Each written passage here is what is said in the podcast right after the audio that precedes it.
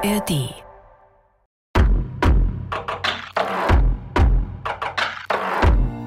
Ich mag die Berge wirklich sehr gern. Aber ich denke mir schon manchmal so, huiui, so ein bisschen unheimlich, mysteriös und auch angstmachend sind sie schon auch, finde ich. Total. Also es geht ja sofort die Fantasie mit einem los, weil allein schon die Figuren, die man sehen kann in bestimmten Formationen, ja. Du siehst ja immer Bilder, wenn du in die Berge guckst. Allein das, dass da irgendwie ständig die Fantasie angeregt wird und man die ganze Zeit anfängt nachzudenken, hm, ist ganz schön abgeschieden hier. Wie viele Tote liegen wohl hier rum? viele Tote liegen hier wohl rum? Heute wird's noch mal spannend, wie ihr hört. oh, oh. oh. Aber erstmal Halli, hallo bei den Bergfreundinnen, dem Podcast für dein Leben mit den Bergen.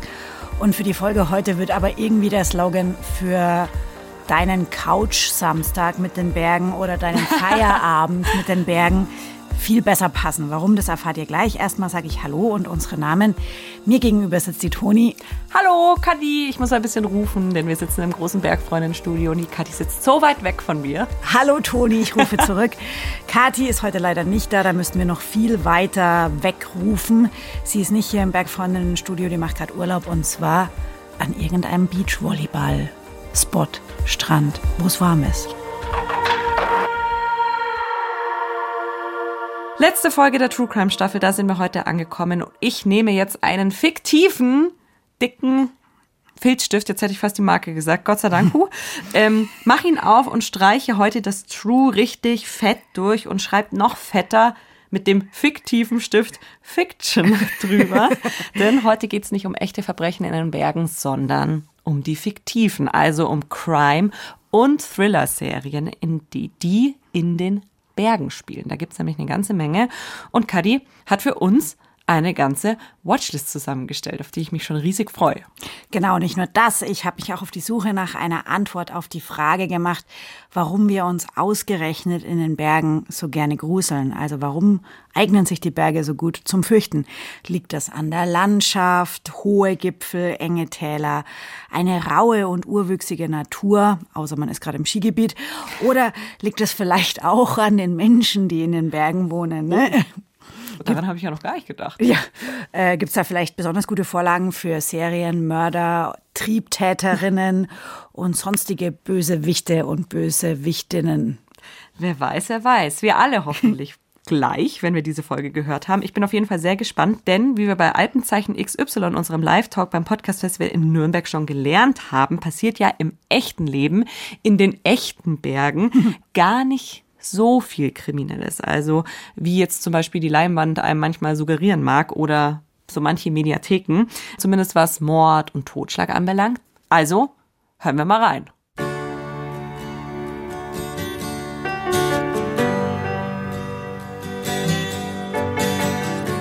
Na, seht ihr auch vor eurem inneren Auge ganz genau, was hier passiert?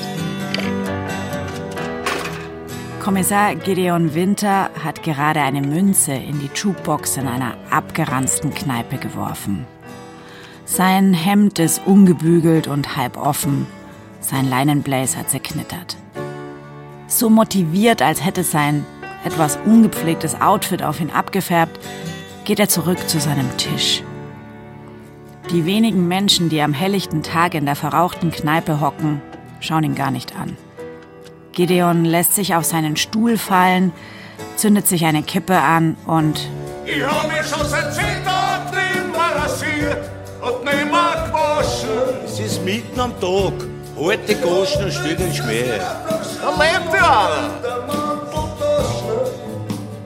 das ist eine der legendärsten Szenen aus der ersten Staffel der deutsch-österreichischen Krimiserie Der Pass.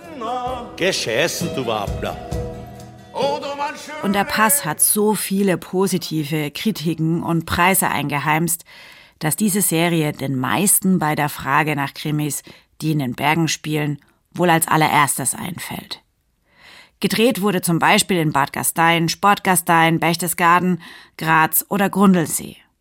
Und ich habe die Sky Deutschland Produktion mit Nikolas Ovtcharek und Julia Jentsch in den Hauptrollen gesuchtet. So sehr, dass ich den Song prompt getrellert habe, als wir Bergfreundinnen bei unserer Alpenüberquerung über den Pass, also über die Grenze zwischen Allgäu und Vorarlberg, zwischen Deutschland und Österreich gelaufen sind.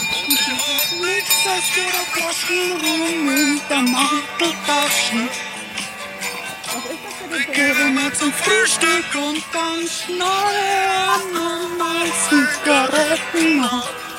Kali, wie textsicher. Ich glaube, ich hatte ein Problem deshalb mit der Serie, weil ich die Brücke vorher gesehen hatte und auch die andere Brückenvariante. Und irgendwie war mir dann dieses Konstrukt, wir haben zwei ErmittlerInnen aus verschiedenen Ländern dabei, die zusammen einen Kriminalfall, der zufälligerweise direkt auf der Grenze passiert, ermitteln. Das fand ich irgendwie sehr langweilig und mich hat dann das Bergsetting da nicht so sehr reingezogen. Ihr merkt es schon. Diese Person ist kein so großer Pass-Fan wie ich. Aber sie kennt sich aus mit Serien. Ich bin Vanessa Schneider, ich bin Journalistin und ich habe mich irgendwann so ein bisschen auf äh, Filme und, und vor allen Dingen auf Serien spezialisiert, weil ich liebe es, möglichst lange in Geschichten einzutauchen, gerade wenn die so visuell erzählt werden. Ich liebe besonders Mystery-Serien, sowas wie Akte X, damit habe ich angefangen irgendwann in den 90er Jahren. Und ich gucke alles, was mir irgendwie zwischen die Finger kommt und sich lohnt. Und vielleicht ist Vanessa ja genau deshalb kein so riesiger Pass-Fan wie ich, weil sie einfach schon viel, viel mehr gesehen hat. Vielleicht auch, weil sie nicht ganz so bergversessen ist wie ich. Wie steht's denn überhaupt um Vanessas Beziehung zu den Bergen? Die ist kompliziert. Ich bin ja eigentlich von der Nordsee und ich habe eigentlich nie irgendeine Beziehung zu den Bergen gehabt. Ich gehe aber tatsächlich inzwischen sehr gerne wandern. Ich liebe einfach in der Natur zu sein. Ich tue es nur zu selten. Aber ich war letztes Jahr für drei Monate in den USA unterwegs und bin da von Nationalpark zu Nationalpark gefahren und das war Wahnsinn und wir waren die ganze Zeit draußen in der Natur und wir sind sehr viel auch in Bergen wandern gewesen. Und ich finde es einfach total toll. Ich liebe Felsen. Ich weiß nicht ganz genau, was diese Faszination mit dem Fels ist, aber ich liebe es einfach. Ich finde es total äh, grandios. Vielleicht auch, weil es mich so ein bisschen daran erinnert, wie klein ich selbst eigentlich bin. Okay, also steckt in der Serienfreundin doch auch eine klitzekleine Bergfreundin oder besser gesagt eine Felsfreundin. Vanessa ist genau die richtige Ansprechpartnerin dafür, warum die Berge so ein geeigneter und beliebter Drehort für Crime- oder Thriller-Serien und auch Filme sind. Und auch dafür, welche spannenden Serien und Filme, die in den Bergen spielen, ihr euch auf eure Watchlist schreiben müsst. Normalerweise stellt sie im Bayerischen Rundfunk neue coole Serien vor. Aber für die heißen Serienexpertinnen, Insiderinnen-Tipps müsst ihr euch noch ein klitzekleines bisschen gedulden. Denn wie der Höhepunkt in einer guten Serie kommen unsere Tipps nämlich auch erst ein bisschen später. Sorry. Vorher beschäftigen wir uns erstmal mit dem Genre von Krimiserien wie der Pass. Also den Bergfilm. Das ist ja übrigens das einzige Filmgenre, das nach einer Landschaft benannt ist. Das gibt es wirklich seit Anbeginn des Filmes im Endeffekt. Also irgendwann, ähm, das war auch ein sehr großer Trend natürlich dann in den 30er Jahren und es hat auch eine sehr belastete Geschichte, über die man sich sehr bewusst sein sollte durch Leni Riefenstahl und andere, also es ist auch ein sehr deutsches Genre, weil viele Ideale einfach mit dieser Landschaft ja ausgedrückt werden können, die vor allen Dingen dann auch im Nationalsozialismus genutzt wurden. Und insofern diesen Bergfilm, den gab es schon sehr früh und auch viel von der Filmentwicklung sozusagen ist in diesem Genre irgendwie passiert. Also zum Beispiel so Kameratechnik. Viele Leute, die daran gearbeitet haben, waren eigentlich Skifahrer, die sich dann in den Film eingearbeitet haben und da zu Spezialisten geworden sind und das Genre irgendwie vorangebracht haben. Ich als alte Skifreundin denke bei dem, was Vanessa da gerade erzählt, natürlich sofort an die legendären Skimovies von Willy Bogner. Ja, genau der, dessen Firma lange Zeit auch die ausgesprochen hübschen, naja, Klamotten der deutschen Winterolympioniken entworfen hat. Los ging Willis Karriere als Kameramann und Regisseur 1966 mit dem Film Ski Fascination. Schnell war Willi dann auch im Dienste ihrer Majestät unterwegs. Oder besser gesagt, im Dienste ihres wichtigsten Agenten James Bond. Nämlich als Kameramann und auch als Regisseur der Skifilmszenen bei verschiedenen 007-Streifen. Jetzt sehe ich gerade James Bond vor mir, wie er auf Ski durch Bobbahnen und Gletscherspalten rast, im Kugelhagel der Bösewichte und abends in der Oper. Naja, okay, ähm, ich schweife ein wenig ab. Zurück zum Thema. Vanessa, sag mal, warum sind eigentlich ausgerechnet die Berge so ein guter Ort zum Fürchten? Ich glaube, es liegt an unterschiedlichen Faktoren. Zum einen die Tatsache, was uns selbst in die Berge zieht. Also die Einsamkeit, ne, die Abgeschiedenheit von anderen Menschen und auch von der Zivilisation, vom Stress, vom Alltag, also dass man irgendwie runterkommen kann, zu sich finden kann, was natürlich dann damit einhergeht, dass Hilfe holen schwierig wird, dass man eben nicht hören kann, wenn jemand in Not gerät, dass äh, der Handyempfang nicht mehr da ist und so weiter. Also das ist schon mal dieser Clash von Zivilisation und Wildnis, den wir da haben, der aber auch gleichzeitig Stadt und Land so ein Clash ähm, sein kann. Also sehr oft in Filmen dann auch die Stadtbevölkerung, die irgendwie zur Erholung oder für ein Wochenende oder so in die Berge fährt und dann auf einmal mit der dortigen Bevölkerung kollidiert, wo dann du die Leute hast, die da jeden Stein und jedes Pflänzchen und jedes Korn irgendwie auswendig kennen und natürlich dann einen Wissensvorsprung haben gegenüber den Leuten, die aus der bösen Stadt kommen und sich gar nicht mehr auskennen mit der Natur. Und dann natürlich dass du einfach überall Dinge sehen kannst. Also die, die Schauwerte, die du in der Natur hast. Du hast diese spektakulären Landschaften, die aber auch immer was Geheimnisvolles haben, die immer mit viel Dunkelheit und Schatten spielen. Also du kannst mit der Kamera das auch sehr schön einfangen, dann dieses Unbehagen oder dieses Unheilvolle, was sich da drin verbergen könnte, weil du weißt ja nicht, wer da ist. Ist da wirklich niemand? Ist da nicht gerade jemand vorbeigehuscht? Ähm, sehe ich nicht irgendwie eine Silhouette von irgendwas? All diese Sachen wirken ja psychologisch auch auf uns und es soll uns ja auch Angst machen damit wir uns selber schützen. Also so evolutionär gedacht. Und dann sind natürlich auch noch die Tiere da.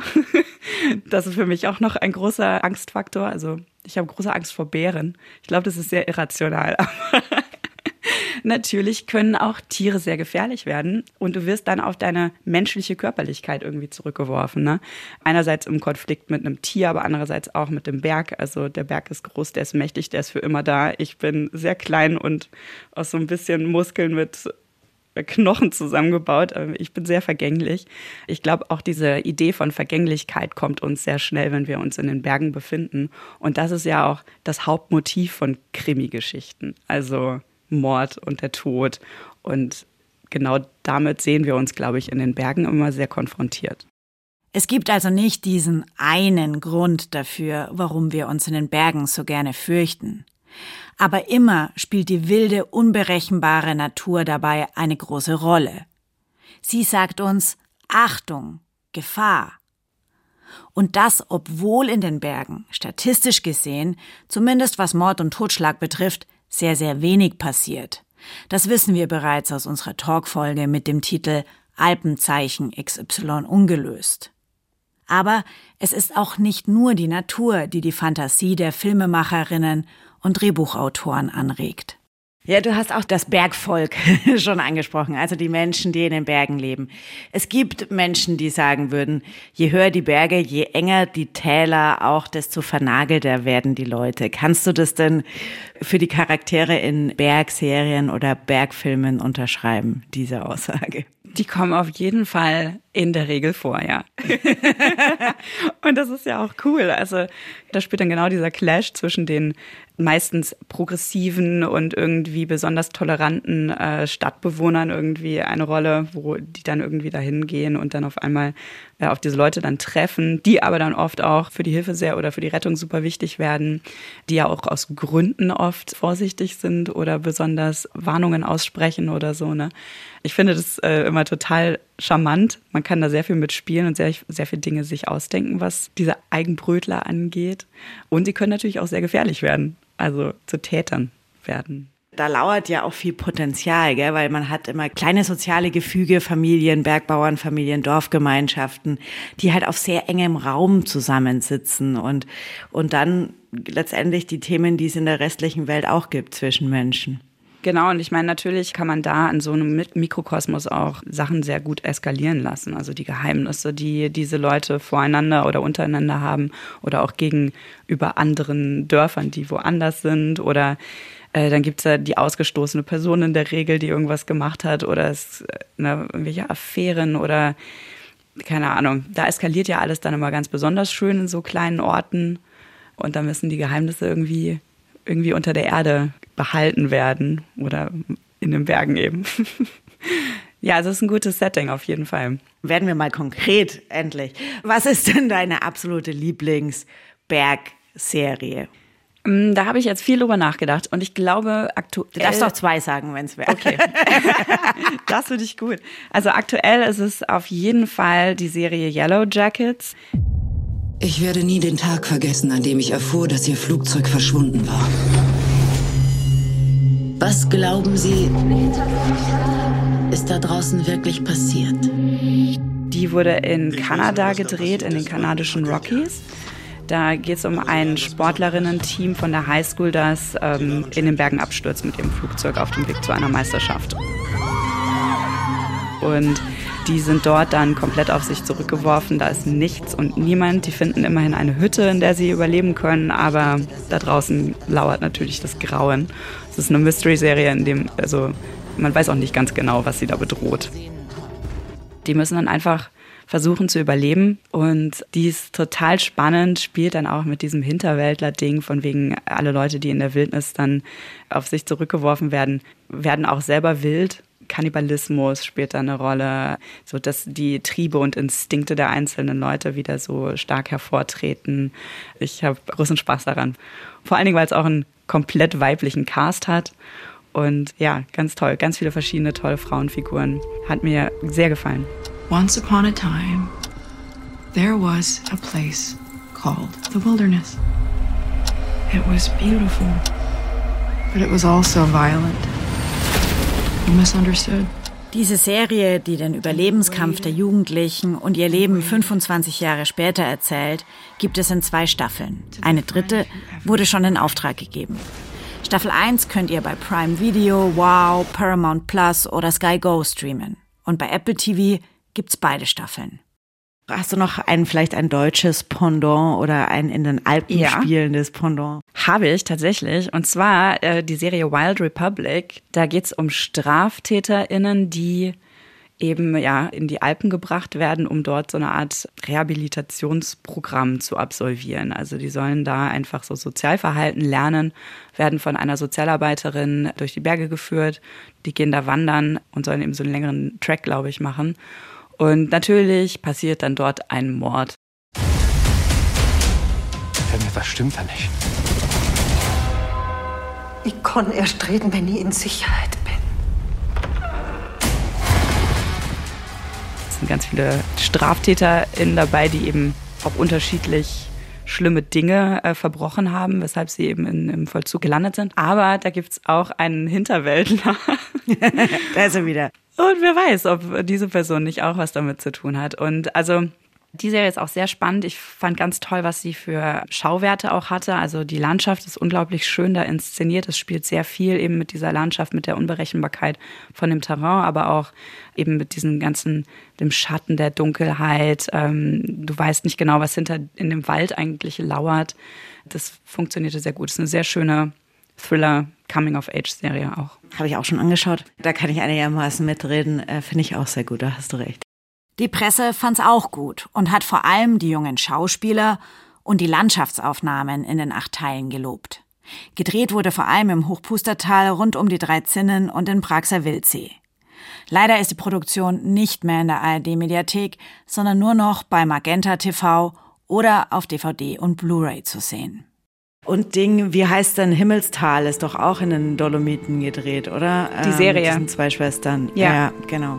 Die war, fand ich auch nicht schlecht, die habe ich gerne geguckt. Ähm, auch da spielt eine Landschaft die, eine große Rolle und dann hat man eben diese Psychothriller-Story. Du hast sie vermisst? Sie ist mein Zwilling. Warum hast du noch nie zuvor darüber gesprochen? Deine Familie, deine Kindheit, Hal. Man weiß nicht so genau, was es mit diesen Zwillingsschwestern auf sich hat. Eine von denen ist in einem Sanatorium untergebracht, in dem sich erstaunlich viele Psychopathen befinden. Und auch die Ärzte sind nicht ganz koscher irgendwie. Sie ist genauso meine Patientin. Und auch auf die Gefahr hin, uncool zu klingen. Das hier ist mein Institut. Ja, die fand ich auch toll. Die war sehr atmosphärisch und hatte sehr interessante Twists. Ist ein bisschen berechenbar gewesen am Ende, aber die Landschaft hat mich dafür entschädigt. Gedreht wurde zum Beispiel im Fassertal im Trentino, nämlich im Val San Nicolo oder am San Pellegrino See oder in und an der Seilbahn zum Monte di Mezzo Corona. Als Sanatorium diente das Imperial Grand Hotel in Levico Terme.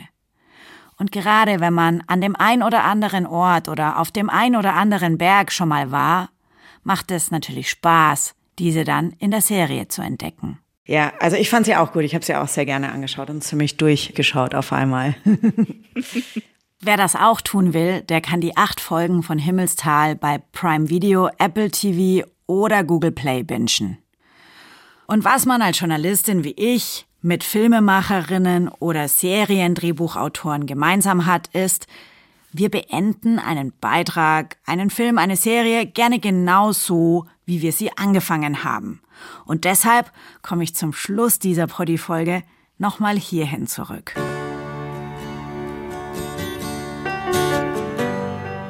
Ich konnte nämlich Vanessa dann doch noch was Positives zu meiner absolut unangefochtenen Berglieblingsserie entlocken. Der Pass. Übrigens, den gibt's absolut zu Recht bereits in der dritten Staffel und alle drei Staffeln könnt ihr bei Wow streamen. Was ich daran wirklich cool fand, ist, dass man die Mythenwelt mit eingebaut hat. Und das ist bei den anderen Serien nicht so sehr. Die kannst du wirklich einfach von einem Ort in den anderen Ort äh, verpflanzen. Aber der Pass spielt in einem Ort, der sehr spezifisch ist und der so eine Mythenwelt auch mitbringt. Und dass sie das mit eingebaut haben, finde ich extrem gelungen. Boah, da sagt die Vanessa was tatsächlich, weil ich bin auch großer Pass-Fan, muss ich ehrlich sagen. Ich habe alle drei Staffeln ähm, durchgeguckt. Ich habe die dritte noch nicht gesehen, du hast ja, mir was voraus. Ich habe dir was voraus. Ich sag dir auch noch nicht so viel, was ich davon halte, beziehungsweise ich glaube, ich habe in einem Vorgespräch dich schon ein bisschen gespoilert. Mhm. Ich muss ganz ehrlich sagen, für Menschen, die sich leicht gruseln und den Gruseln unangenehm ist, ist der Pass schon eine Herausforderung. Richtig. Also ich konnte mir den Pass nicht alleine, wenn es dunkel ist, anschauen, weil gerade diese mystische Welt ja. mit, dieses, mit diesen Fabelwesen ja. und diesen, dann kommt mal der Rabe, ist ja auch mal ja. ein ganz wichtiges Symbol. Ja, da ich hatte ich schon ganz, ein ganz dünnes Nervenkostüm irgendwann mal. Das. Ich liebe es so sehr, mich so zu gruseln. Ja, ja, also das, das kriegen die wirklich sehr gut hin, die Macher, dass man sich da wirklich gut mitgruselt, obwohl es sich dann am Ende gar nicht als so schlimm immer. Naja, ich sag nix. Wieder passiert gar nichts. Spoiler Alert. Nein, es kommt keine Hexe vorbei. Surprise. Ja, okay, gut.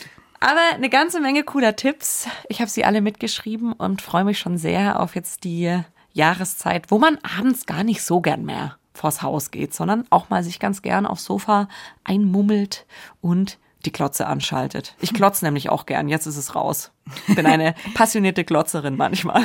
Okay, falls es euch genauso geht wie Toni und ihr auch passionierte Glotzerinnen und Glotzer seid und ihr nicht mitgeschrieben habt, überhaupt kein Problem. Wir packen euch alle unsere Tipps nochmal gesammelt in die Show Notes.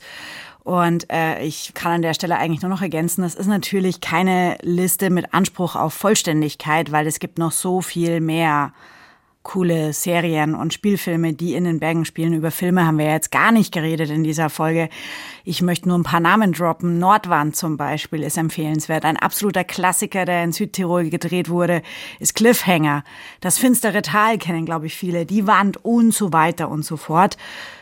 Und komme ich zu der Frage, was deine Lieblingsbergfilm-Serie, dein Lieblingsbergfilm ist, Toni? Ich, ich habe mir gerade schon gedacht, bei dieser ganzen Liste muss man eigentlich gar nicht mehr rausgehen, um in den Bergen zu sein. Man kann einfach auch nur noch, nur noch zu Hause auf der Couch sitzen.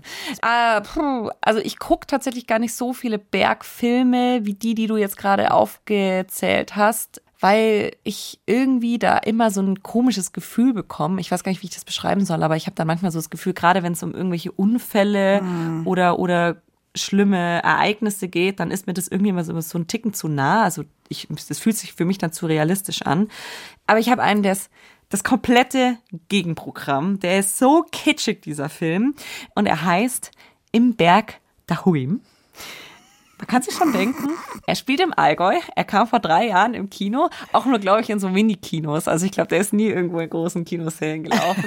Meine Schwester und ich sind auf jeden Fall ja, wir waren hier im Münchner Raum, ähm, ins Kino gegangen und haben uns im Berg der Huim angeschaut. Und es ist wirklich Kitsch pur, kitschige Bilder, kitschige Musik, kitschige Geschichten. Es geht nämlich um Essener-Familien in den Allgäuer Alpen, wie sie den Sommer über auf der Alm verbringen, dann der Viehabtrieb und so weiter und so fort. Und ich gebe es zu, wir hatten am Ende ein bisschen Pipi in den Augen. Ist auf jeden Fall für alle, die es gern kitschig mögen, glaube ich, ein gelungener Bergfilm. Läuft auch ab und an in den öffentlich-rechtlichen Sendern. Ich glaube, jetzt letztens lief er irgendwann mal auf Dreisat und war dann auch eine Zeit lang in der Mediathek abrufbar. Ich glaube, aktuell ist er nicht mehr abrufbar, aber kann man, glaube ich, immer mal wieder schauen. In der Fernsehzeitung oder in den Mediatheken, ob es vielleicht irgendwo im Berg Dahuim gibt. Jetzt Das bin ich gespannt, was Kati. Eine sehr gute Werbeansprache. Ja, Ja. ich habe unsere Beachvolleyball-Freundin Kati Schauer auch gefragt, was ihr Lieblingsbergfilm ist. Und sie hat uns eine Sprachnachricht geschickt. Und ich sag dir gleich, es ist sehr anders als dein Lieblingsbergfilm. Den Bergfilm, den ich heute empfehlen möchte, heißt Die weiße Hölle von Piz Palü. Und das ist nicht irgendein Film, das ist der Bergfilm. Das heißt, glaube ich, sogar, dass es einer der ersten Bergfilme überhaupt war. Es ist ein deutsches Bergfilmdrama aus 1929, also schon sehr alt. Und es ist ein Stummfilm. Also da wird nicht viel geredet, ähm, da wird nämlich gar nichts geredet. Aber die Bilder sind einmalig schön. Das sind nämlich alles Aufnahmen, die vor Ort gemacht wurden. Also da wurde nichts irgendwie im Studio oder so gedreht, sondern es sind alles echte, reale Aufnahmen vom Piz Palü. Vielleicht zur Handlung noch zwei Sätze. Da geht es um eine Dreiergruppe, davon ist ein Ehepaar. Die wollen, glaube ich, die Nordwand des Piz Palü besteigen und geraten da in Lawinenabgänge und müssen dann drei Tage äh, irgendwie bei Sturm, Steinschlag und Kälte und Verletzung ausharren, bis die Rettung naht. Aber das Ende verrate ich euch natürlich nicht. Aber insgesamt ein sehr authentischer ähm, und für die damalige Zeit auch echt krass beeindruckender Film, der super schöne Aufnahmen aus dem Gebiet zeigt. Also jetzt vielleicht nicht mein Lieblings-Lieblingsfilm, aber schon ein Klassiker, den ich auf jeden Fall euch ans Herz legen möchte.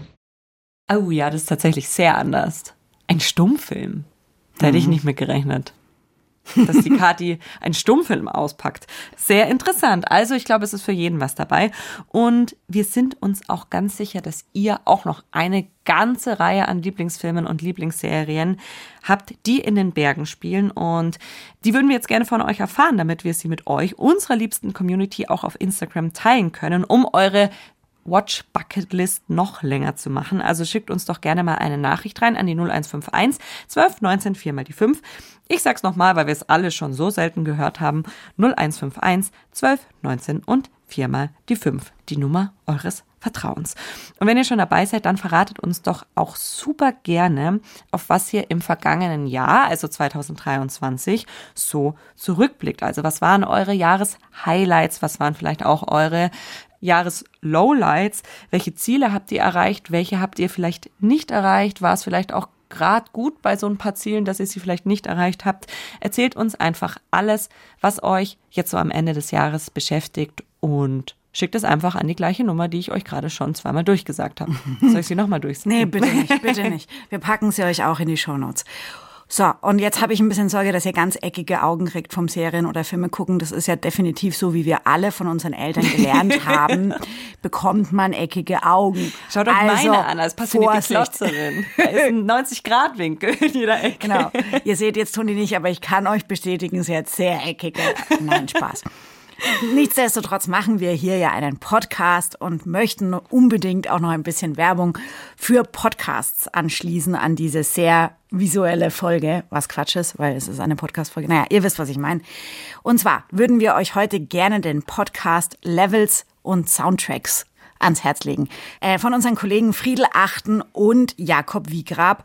Die beiden sprechen darüber, welche Computerspiele und welche Soundtracks sie in ihrem Leben beeinflusst haben. Und es wird auch immer ein bisschen gezockt, also hört da mal rein. Alle, die ihre Couchabende nicht nur gerne mit äh, Serien und Filmen, sondern eben ab und zu auch mit Computergames verbringen. Ich glaube, es das ist auch der immer ein richtige, Gast da. Der richtige Podcast für euch. Genau, es Bist ist auch so immer ein Zocker? Gast da, der auch erzählt. Zockerin Toni Schlosser. Nee, ich, ich nicht. Ich du nicht. Ich ah, ich nicht. Heißt, aber jemand in meinem Haushalt. Könnt ihr euch erinnern? Toni hat eine Haushaltszusammenführung hinter sich. ja, der zockt manchmal. Ich find's gar nicht so toll, aber gut, wenn ich klotze, dann darf er zocken. Eben. Und das nennt man Kompromisse. so, und damit äh, ab in die Vorweihnachtszeit. Ganz genau, aber ihr müsst auch wissen, wo ihr den, wo ihr den Podcast finden Genau. könnt. Und zwar in der ARD Audiothek. Das war's für diese Woche und es war's auch mit unserer True Crime Staffel und wir hoffen, es hat euch gefallen. Lasst uns, wenn es so ist, gerne eine positive Bewertung auf der Podcast-Plattform eurer Wahl da. Wir freuen uns natürlich auch immer über Austausch mit euch, auch kritischen Austausch, ähm, kritisches Feedback, solange es konstruktiv und freundlich ist. Da freuen wir uns auch immer sehr. Gerne per Mail oder Nachricht. Da können wir dann nämlich auch nachfragen, wie ihr das genau meint und euch antworten. Lieben, lieben Dank. Nächste Woche schauen wir dann gemeinsam mit euch zurück aufs vergangene Jahr und zwar bei Kati Schauers Lieblingssportart, behaupte ich jetzt, oder zweitliebsten. Ich weiß es Zumindest nicht. eine der liebsten. Und es ist nicht Beachvolleyball. Nein. Es ist Klettern. Es ist Klettern. Wir Freust du gehen dich schon? gemeinsam klettern und blicken zurück in das Jahr 2023. Mir Von fällt jetzt oben. kein tiefer Sinn darin ein, warum wir Doch, dabei wir blicken- klettern gehen. Wir blicken von oben zurück aufs Jahr Ja, vielleicht 2023. irgendwie so. Autorin dieser Woche war die Kadi Kessler. Redaktion hat Sebastian Nachbar gemacht. Und für Ton und Technik waren Steffi Ramp und Daniela Röder zuständig. Verantwortlich. Je nachdem. Beides. Beides. Bis dahin. Tschüss. Tschüss. Viel Spaß beim Klotzen.